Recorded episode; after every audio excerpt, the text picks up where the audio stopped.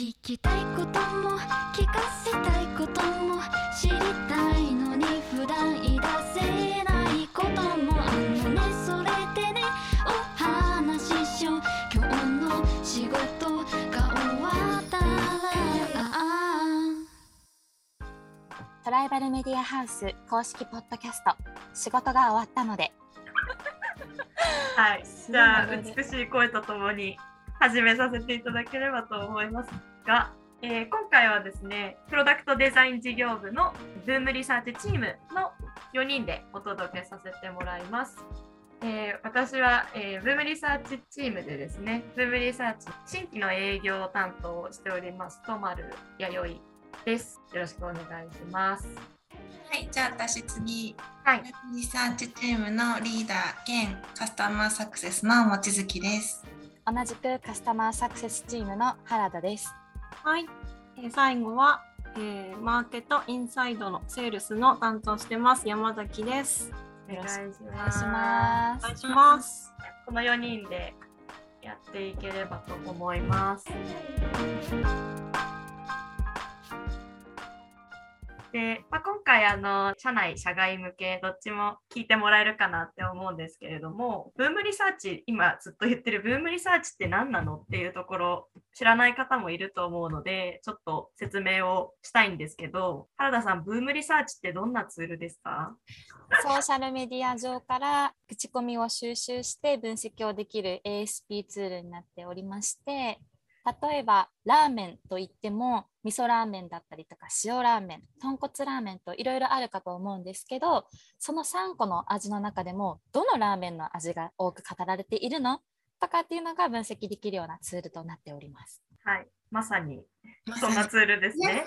まさかラーメン出てくるとは思わなかったですね。お腹減ってんのかなって。これは私があの一応カスタマーサクセスさせてもらってるんですけどお客さんとの最初の そのブームリサーチの概要説明の時にいつも言ってるもう回し文句ですラーメンだったんだ。はいそうすると大体お客さんとのミーティングがお昼ぐらいに入っているので、お昼ご飯何食べられました？とか そういったお話になります。すごい営業テクニックですね。望月さん、なんか引き合いのやつあります？いつも出す。えー、ラーメンは言わないかもしれない。大体がお客さんの業種に合わせたものですよね。うん、そうそう、お客さんの業種に合わせるか、最悪自己紹介兼ねて、私がディズニー好きだからディズニーネタに持ってくみたいな。うんかな。そうなんですね。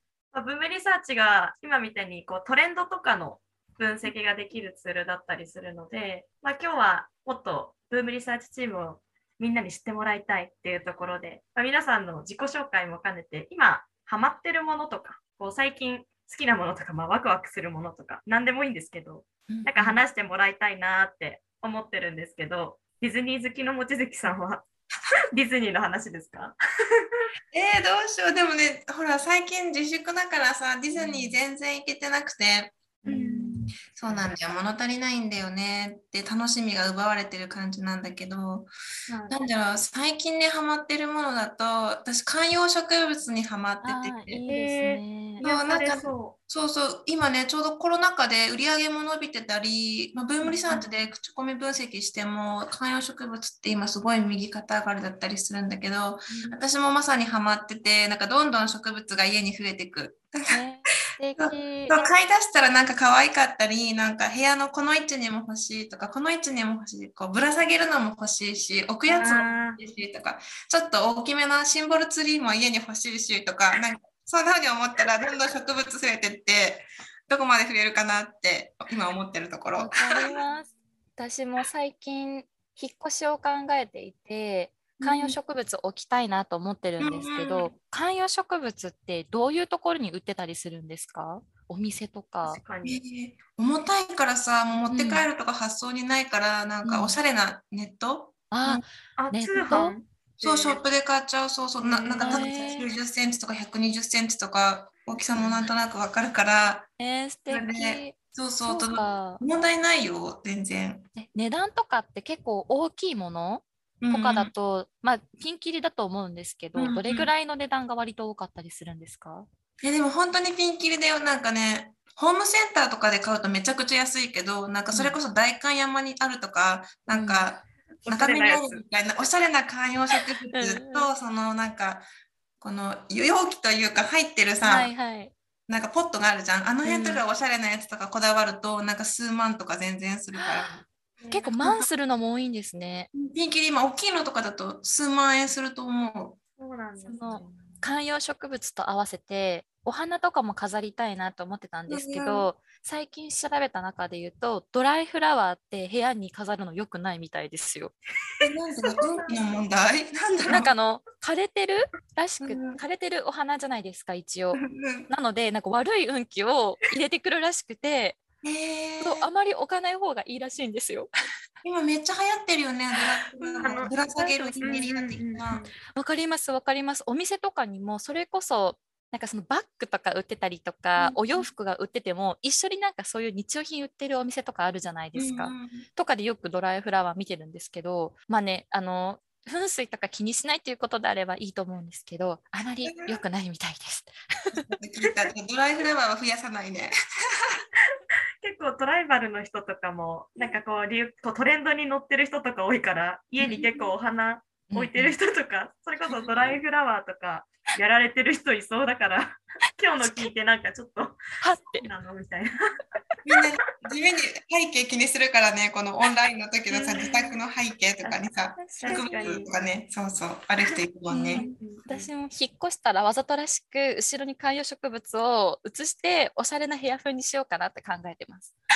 あ いや楽しみにしてるね。なんか大きいツリーをこう立てるのもいいんですけど、ちょっとなんか気になってるのが電球みたいなのに入ってて上からあ下げるみたいなのがすすごく気に気になっていてあれって結構手作りキットみたいなのも売ってたりするじゃないですか。えー、そうなんだ。そうなんだなのでね作ってみたいなとか思ってますその観葉植物系でいくと。いいね、いいね、いいね。おしゃれだ。少しだったらでも家具とかも新しく買ったりとかで結構心機一転で楽しそうですね。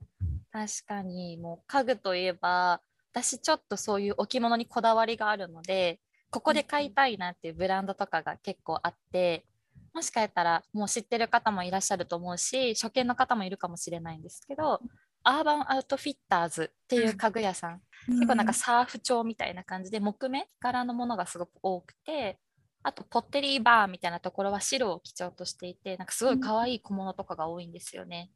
ただね、少し私にとっては高価なので、ちょっと買えないんですけど、その辺がね、いいなと思ってます。結構家具屋さんって、あまり私わからないなと思って、ニトリとか IKEA さんぐらいしか。ね有名どころはね、でもなかなかね、最近インスタとか結構おしゃれなのね、なんか見て、とか YouTube 見て、うんうん。ルームツアーを見て、なんかおしゃれなお家の人探して、あまさにね。概要欄とかにおすすめなお店とか載ってて、それを見に行くみたいなの多いかも。まさにですね、もう調べ方、その検索の仕方も私、あのー8畳とかなんですけど、8畳レイアウトで調べると結構わーって出てきて、なんか全て無印良品で8畳のインテリアを組んだ場合みたいなチャンネルかな？もうあって、うんすごい参考になります。そう。私結構あの引っ越ししがちなので、うんうん。皆さん知ってると思うんですけど、何回引っ越した？何回？い位置変わった？この1年。1年そうですね。10, 10回ぐらい。ね、変わってるよね。月1も月1ぐらいで移動してるよね、どっかしら。そうですね。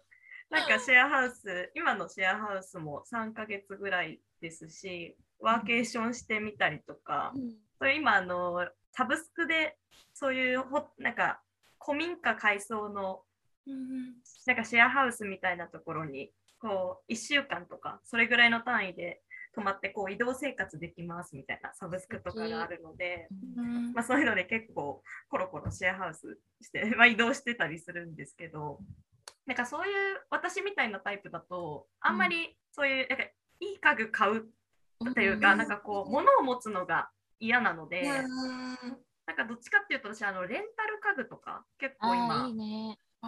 流行ってるというか、なんかレンタル好きな期間できるし、なんか自分の好みのものを置けたりもするので、うん結構気分転換というか、もの模様替えとかもしやすいみたいな感じで、私そういうのちょっと使いたいなって思いますね、自分だったら。えーなんか月のプランとかがあって、うんなんだっけな値段で決められてるのか、うんその個数とかで決められてるのかがちょっと失念したんですけど、結構なんかプランで決められてて家具をレンタルしてで気に入ったらそのまま購入とかもできるんですよね今って。えー便利な世の中。ねえお洋服だけじゃなくてついに家具までかと思って。うんねすごい。山崎さんは今ハマってるのとかあります、なんか 全然あ。りがとうございます。そうですね。実はあのピラティスややり始めたんですよね。えピラティスってどういうのですか？ヨヨガとの違いわからないですよね。うん、私も。なんかね難しいですよね。私もなんかやるまで知らなかったんですけど、うんえっとピラティスってなんかヨガとか気候とかいろんな体にいいものの合わせ技みたいなもので、いいとこ取り。いいとこ取りだ。ノリで、そうですね。でもなんか一人でやってるの結構きつくてなんか決まってる感じがしますね。あの、そうですね。なんかちょっと口コミで調べると、ピラティスのマットの人気のミリが分かりましたね。何ミリか。えー何ミリなんですか？なんか一番は10ミリですね。私も10ミリです。は1い。センチですか？2センチですふかふかっね。としてる感じなんですか、その後が6ミリうんで、えー、あ、その後がなってく15ミリのようですので、もしも始められる方いたら、ぜひミリ数ご検討ください。ミリ数ご検討ください。そうですね、ふかふかしたやつの方が、えー良さそうですただし、15ミリになるとちょっとふかふかしすぎ。うん。も持ち運びとかすると大変になっちゃいますね。ああ、なるほど。はい、なので、あのよかったらピラティスもおすすめで毎日あのやると腹がバキバキに割れるらしいんですけど、えねー、あの私はちょっとその道がまだちょっと程遠いので、あのそうですね、いつか綺麗なお腹が手に入ったらいいなって思ってます。はい、じゃあ結構ダイエット的な感じでやられる方も多いんですね。そうですね。かつなんか一緒にクラスに実は通ってるんですけど、皆さんこの綺麗なお腹してるんですよ。なので先輩たちのようになりたいなと、えー思ってます。えー、楽しそうですね。いいですね。ピラティスも検討しましょう。検討します。そうですね。ピラティスは寝技でお願いします。あのハッシュタグ、ハッシュタグ、ピラティスは寝技で、寝技皆さんツイートお願いします。ですね。ははいい。ちなみに私の今ハマってること言っていいですか？あ知りたい。私、私はあのすごい、どっちかっていうと、外に出るアウトドアの方が好きなんですけど、今、全然出れなくて、なんかもう YouTube すごい見るようになったんですね。あんまり見てわかる。いや、見てなかったんですよ、本当に。動画とか全然興味なかったんですけど、見るようになって、私今ハマってるのが、あのクイズノックわかります？あー大好き。なんか、東大生のクイズの、なんかば、何？早押しクイズ？うん。のなんか番組とかに出てるなんか子たちがやってる YouTube なんですけど、うんうん番組で言うと、東大王とかに出てるかな。あ、そうです。そうですへなんか伊沢さん、伊沢くん？あ伊沢さん？とかそうです、そうです。のやつすごい見てて今。うんだからそもそもなんか私結構情報収集とかうんなんか好きなんですけど、うん、雑学とか好きなの。あそう雑学とか見ちゃうみたいな。うん面白いなと思って、無駄なものなんですけど、なんか面白いなと思って見ちゃうんですけど、なんかそれですごい今ハマってるんですよ。うんうん。うんでなんかそれ見るとやっぱりあなんか私も勉強しなきゃなみたいな。ちょっと学ばなきゃなみたいな感化されてですね。うんなんか本を買ったんですよ最近。うんその本のタイトル紹介していいですか？どんな雑学なの？全然そのあれですけどまず買ったのがの2時間でできるおさらいできる中学理科っていうガチの勉強のやつみたいガチだな。なんか大人が勉強できます。時間が忙しいあなたへみたいなやつへなのと、一冊じゃないですよ。ーあとですね、世界史は科学でできているっていう。深い。うん。深いな、科学と歴史。ただこれ全然分厚すぎてですね、全然読まないっていうのがあるんですけど、深そう、深そう、深そうなのかな？なんかちょっと気になるっていうやつですね。で、もう一個ですね、一番最後の激推しが、うん。異国のことわざ。うん。111っていうちゃいらない情報だけそう あの、うんここの、しかもタイトルが多分一生使わないハテナっていうのが入ってるんですよ。あしかも学びなのがことわざって日本だけじゃないんだね。全然、もう何言ってるんですか。ど。英語とかでもあるよね、ことわざありね。ますね。ああまあまあ確かに確かに。そう。で、111個ですね、多分使わないことわざが書いてあるっていう本なんですけえど、ーあの推 しのことわざ教えてよ。一つ教えてほしい。もしそれをですね、今日発表しようと思ってきました。推しことわざ。推しことわざはですね、えーアイルランドのことわざうん。で、大きなじゃがいもを集めるのが最高っていう。その意味はうん、どういう意味？ですね大は小を兼ねると一緒らしいです、意味は。ちょっと待って、じゃあ、じゃあ大を小を兼ねるでいいかな。じゃがいもなんだね。まあだからアイルランドってじゃがいもすごい有名だと思うんですけど、多分それをじゃがいもの大きさで表したっていう。じゃあ今度から言おうかな。なんかサイズを迷ってる時に、え、でも大きなを、なんか大きなじゃがいもを集めるのがいい。最高です、ね。最高ですよって言って。それはあ大きなじゃがいもを集めるのが最高ですよ。ややばい人。ってみんな揃って、えっていう。え、でもなんか面白い。土地柄的なものもあって。うんそうですね。なんか、笑える。うんそうなんですよ。全然意味ないかもしれないんですけど、私、意味のないことが多分すごい好きで、無駄うん無駄な時間とかを大事にしたいタイプっていう。はい。なんで今ハマってるのはクイズノックで 自分も感化されて勉強してるって。クイズノック、いろいろな視点からのクイズとか勉強なのやってて、最近で言うと、あの、細田守さんの、あの、竜とそばかすの姫が流行った時に、またサマーウォーズがちょっと盛り上がったじゃないですか。うんうん。あの時に、サマーウォーズでなんかよくわからない、あの主人公の男の子が数学を解くみたいな、あの数学が本当に解けるのかみたいなのをやってたりと。か。そう。でも、もう聞いたことのないなんか言葉。ばっか発してて、結局なんか無理みたいな。でも人間の手では無理だし、コンピューターを使っても難しいのをあの主人公の子はなんか暗算でやってるみたいな。結果やばいみたいな。ね、鼻血出しながらやってるけど、鼻血じゃ済まないよみたいな。やばいみたいなのとか、10日で国家試験に受かろうみたいすごい。な。すごい。比較力とかもすごくて、うん、本当に飽きない、全然。すごい飽きない。本当に面白い。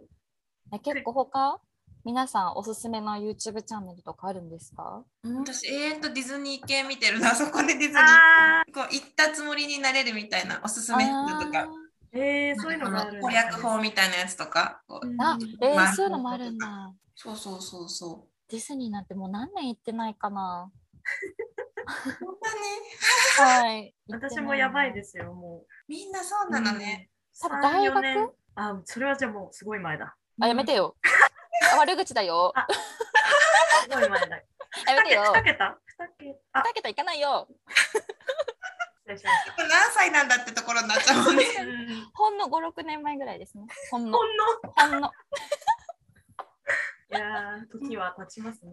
面白い。私も大食いチャンネルとか、うんうんあともうゲーム実況ばっか見ていて、で私、ホラーゲーム実況がすごく好きなんですけど、あーそう、ガッチャマン V っていう方がいらっしゃって、うんでその方のホラーゲーム見ながら私ホラーなので徹底的に部屋も暗くして真っ暗な状態で見てたんですけどあのその日夢見たらそのホラーゲームと同じ内容の夢見ました。はい、ダメだ。そう恐ろしすぎてもうめちゃめちゃ汗かきながら 起きました。全然疲れ取れてないっていう そうなんですね。YouTube ってやっぱ見るチャンネル全然違うねみんな。見てると言いつつもね。趣味がやっぱりね偏るよね。えでもなん。か人柄が出てますよね。望月さんはディズニー好きだからわかるしたまるちゃんも雑学が好きっていうところがあるのでわかるし。わかるんだ。でわかるわかる。あ見てんだろうなってわかる。これ好きだろうなとかもわかるよね。ね、わかります。山崎さん結構 YouTube とか見られます？これ私も最近実はうん。長長多くなってますねあ。そうですよね。そう。結構特定してます？なんか見るカテゴリーとか。見るカテゴリー、あの、ベタですけど、動物のやつが流しっぱなしになっあいいですね癒されますよね。ねて、柴犬、豆柴とかをずっと見てる。柴犬が好きなんですね。柴犬とか、まあ、猫とか、うんそうですね。でもなんか、ちょっとあの、ベタすぎて今言えないわってちょっと思う。いやいやいや、ベタすぎる、なんてことだ。動物コンテンツは強いっていう。すごい。私も多岐にわたって見てるので、動物、あの、もちまる日記っていう、あやばいですよ。ね。私なんかあの、子さんぶっていいですか？まだ私登録者30万人ぐらいの時から見てたんですよ。けどなんかやっぱりそういう動動物コンテンツもテレビで取り上げられてね、うん結構多いですよね。YouTube から取り上げられることも多くなってきて、うんうんうんねそうですね人柄が出るな。いや、本当に。みんな違いますよね、全然。うんなんか、私もでも今日で初めてなんか、みんなそういうの見てるんだとか、ちょっとなんか興味のある方向性とか、ちょっと深く知れて楽しいっていう。見てほしいな。私もあのホラー実況ぜひ見てください。いや夢に出てくるから。これは見ないかもしれない。ー、ね、あ、入れないですね、そこは。うん まあなんか、結構、ブームリサーチチームも、まあ、ブームリサーチチームでさえこれだけ知らないっていううんところだと思うんですけど、なんか今回このラジオのお話いただいて PD そのプロダクトデザイン事業部って結構得意な存在というかちょっと MD とかの部署とは違う違うというかなんか違うあの使ってる商品っていうかサービスが違うからね。そうなんですよね。なんか私はもまあ、私はっていうかみんなそうですけど、PD にしかいないから、その PD の中のことしかわからないけど、トライバルの中で PD ってどんな存在なんだろうなとか、すごいうん思うんですよね、よく。あとは逆になんかそういう、皆さんがそういうの MD とか、なんかどういう部署なに見えてるのかなとか、どうなんだろうっていうところが結構気になっててですね。PD の人ってどんな人がいるとか。PD 平均年齢高いよね。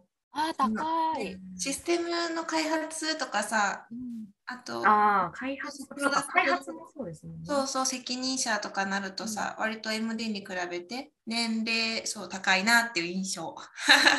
確かに。ね、メモリタッチチームは違うけどね、割とね、みんなね。私、一番下ですよね。そう、とまるちゃんが。が一番下だもんねあ。PD で？そうです、そうです。でも、3年目だもんね。そうですね。はいうん、まだ下がいないっていう。入ってきた時も、確かに結構年離れてる方とかも多かったんですけど、うんでもなんか結構みんな個性があって、話してると面白いなっていう人が、はい、うん気にならなくなるよね。全く気にならなくて、面白いなっていう方がね。いい意味であまりなんか年上年下みたいなのを感じないかもしれないです。うんもちろん尊敬っていうのは入ってるんですけど、うんでも年っていうの関係なく本当にその話で盛り上がれる仲間みたいな感じが強い感じがします。うんうんでも仲間意識強いかもね、そのツツールごとにさ、PD って、まあ、ブームリサーチだったり、エンゲージマネージャーだったり、その提供するサービスごとにもうチームが完璧に分かれてるからさ、チーム内でのコミュニケーションでほぼ業務が完結するじゃん。あとはもうクライアントさんにしかさ、うんやり取りがないからさ、ある意味チーム内でのコミュニケーションみたいなところがすごい多いし、チームでの動く量というか、うんチームでしか逆にね、その MD みたいに案件ごとにアサインじゃないからさ、うんチームでの役割分担っていうか、チームでのパフォーマンスっていうところが結構大きいよね。そうですね。うん。なんか面白いなって思うのは、それ、チームのパフォーマンスもありつつ、なんか、それぞれの役割が、もうその人しかいないみたいなところが結構あるかなと思っていて、まあ、あの、チームごとに分かれてるっていうのも、ツールごとにチームが分かれてるっていうのもそうだし、結構役割が1人とか2人とか、いても2人みたいな、同じ。でもね、バチッともかぶってないから、結果ね、その一人抜けたら、え、誰もどうしようもないけどみたいなぐらい、うんうんうんね、一人一人のその仕事の役割というか、担うべき領域がなんかもう確立されてるし、そうですね。ね。そこをにに担わないとやっていけないぐらいの状態だもん。うんだからなんかすごい自立した人が多いなっていう結構意見とかバシッと言ってくれる人が多いなとか逆に私もなんかその自分の一番下ではあるんですけど自分のやることやるべき担当のものっていうのがしっかり決まってるから、そこに関する意見とかはすごい言いやすくて、うんまあ、職場の環境もそうだし、うん。なんかそういうなんか自立した人が多いなっていうところがすごいイメージであるっていう。確かに。はい、望月さんがおっしゃってくださったみたいに、うん。あの被るっていうのがあまりないから絶対に自分でどうにかしなきゃいけないっていうのがあって、うん。っていうのと他人に聞けない？そう上の人ってなんだろう他の人に聞けないっていうのがあるからとまるちゃんが言ったような自立した人が増えるのかなともちょっと思いますね。まあね、アドバイスはもらうことができても、そこの専門領域はまあ自分だけとか、結果自分がハンドリングしなきゃいけないっていうね、うん状態に、ねなるもんね。そうですね。すごい考えますしね。だから自分どうしようってなって考える力とか思考力強そうだなって。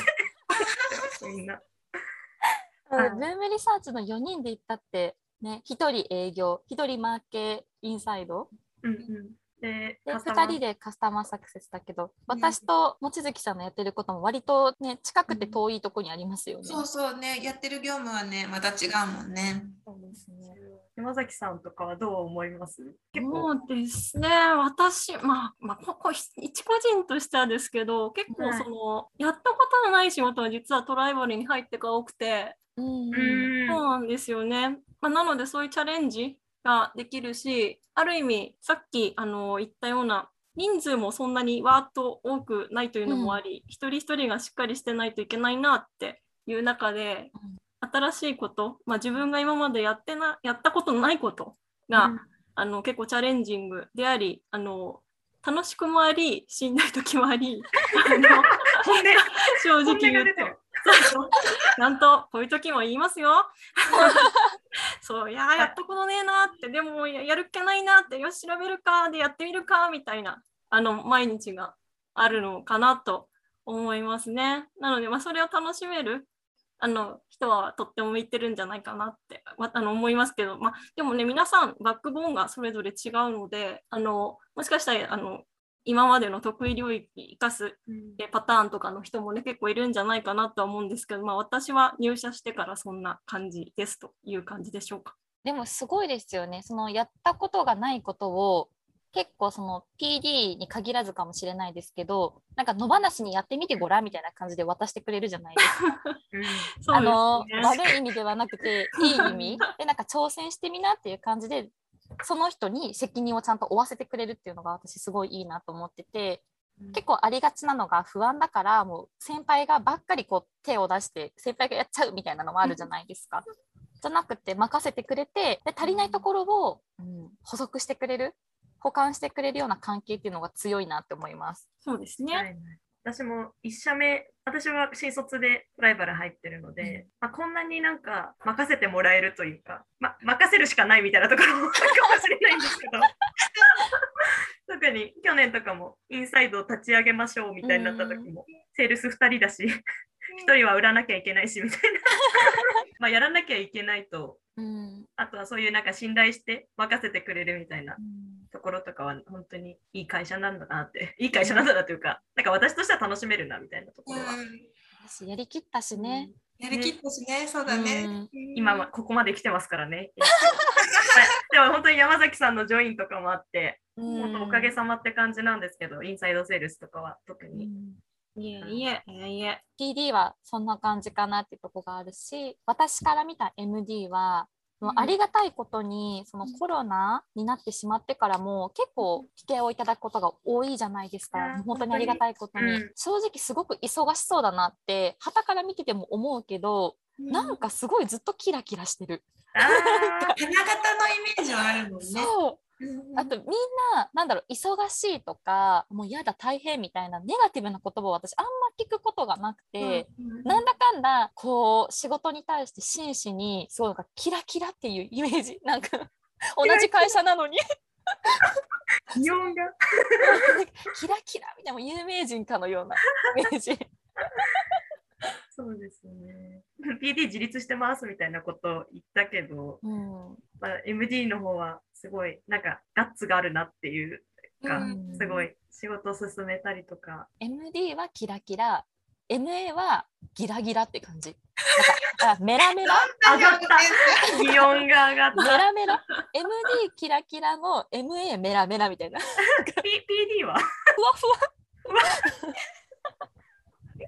なんかあの、なんだろう、その MD とか MA がそうじゃないって言ってるわけじゃなくて、なんかえなんか私が関わってる PD の人はなんかみんな物腰が柔らかすぎる。そうだね。うん私は柔らかいね。うん本当になんかあの平均年齢が高めっていうのもあるかもしれないんですけどすごい物腰が柔らかくてうん何か聞いたとしてもふわふわーっていろいろ解決していく感じ。微動だにしない。人多い。うんなんかあのどうしようやばい。どうするみたいな緊急ピンチみたいなそのあたふたした感じって一切なくないですか？確じゃあこれをねどうしようか。その山崎さんが言ってた、そのなんか無茶ぶりのように思える課題とかもなんかどんどん千本ノックじゃないけどやってるうちにあまた来た また来たみたいな。うんこなせるようになってくるみたいな試練なのかもしれない。でもそんな感じ。だからすごい MD の人はなんか忙しいありがたいことに忙しいけどなんかそれでブルーな感じになるんじゃなくて逆になんかすごいキラキラ生き生きしてる感じがするなって思います。結構私はあまり関わることないんですけど他の皆さんとかも営業のチームとかは結構うん MD と関わること多いんじゃないですか、そうですね。営業のあのミーティングとか一緒にやってるんですけど、うん、やっぱ営業、私のこう思ってるあ営業マンっていう感じの人が多くて、うん。すごいやっぱりミーティングとかも明るく楽しく進めたりとかしてくれて、1ヶ月に1回とかなんですけど、すごいなんか、こうまあ普段あんま話さない分、ちょっとこう緊張というか、するところもあるんですけど、なんかそういうところ、わだかまりみたいなのがなくなるぐらい、結構なんか明るくみんなやってくださるんで、うんあすごい営業マンだなっていうのは 感じますね。私がどっちかというとそういうタイプじゃなくないっていう 感じなので。